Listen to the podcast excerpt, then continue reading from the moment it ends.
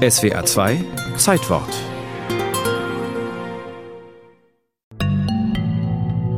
In der dänischen Königlichen Bibliothek in Kopenhagen geht ein älterer Engländer zielstrebig in Richtung Kartenraum.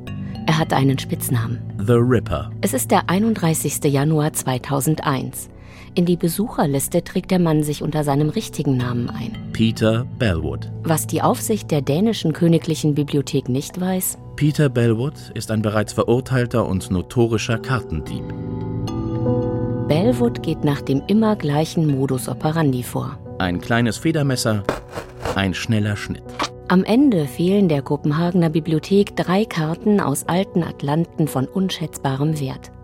Darunter die Weltkarte der Ausgabe von Abraham Ortelius Atlas aus dem Jahr 1587. Karten werden aber bis heute ärgerlicherweise aus solchen Atlanten rausgeschnitten. Und wenn Sie mal durch Antiquariate gehen, finden Sie häufig Karten, die etwa aus Ortelius Atlanten sind. Bei Sotheby's ist 2014 die vierte Auflage von Ortelius Theatrum für fast 60.000 Euro versteigert worden.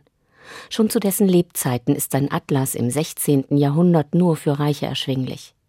Ute Schneider, Professorin für Sozial- und Wissenschaftsgeschichte an der Universität Duisburg-Essen und Expertin für historische Kartographie. Für alle, die es gekauft haben, die mussten ja dann auch den Drucker und so weiter, die Zusammenstellung mitbezahlen. Es war unglaublich teuer.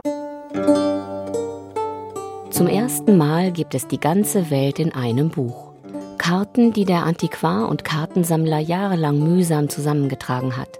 Sie vereinen das geografische Wissen des 16. Jahrhunderts. Ortelius hat ja sein Werk auch nicht als Atlas bezeichnet. Ortelius spricht vom Theatrum und hat eher die Vorstellung des Lehnstuhllesers, der durch die Welt in der Geografie und damit durch die Geschichte wandert.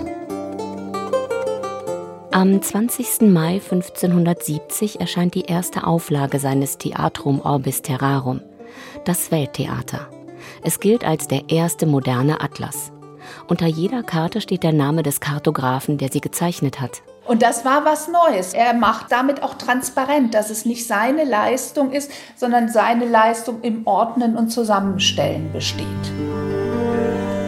Hinzu kommen die Erläuterungen, die Ortelius zu jeder Karte verfasst. Über die Deutschen erfährt der Leser zum Beispiel Man wird nirgendwo ein höflicheres und bürgerlicheres Verhalten finden. Aber da niemand ohne Fehler ist, die Deutschen laufen Gefahr, zu viel zu trinken. 70 Karten stellt Ortelius in seiner ersten Ausgabe zusammen, bringt sie auf ein einheitliches Format und koloriert sie auf Wunsch auch per Hand. Richtig teuer wird es, wenn der Atlas in Leder gebunden und mit Blattgold verziert werden soll. Ortelius widmet sein Theatrum dem damals ersten Mann im Staate, Habsburger König Philipp II.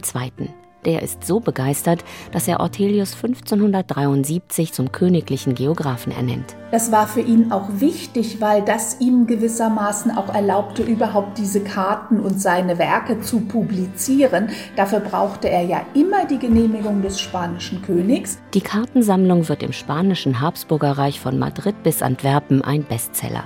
Die erste Auflage mit 100 Kopien ist innerhalb von nur wenigen Monaten ausverkauft. Ortelius hat das Verdienst, dass er erstmalig Karten in einem einheitlichen Format zusammengestellt hat. Das hat es in dieser Form noch nicht gegeben.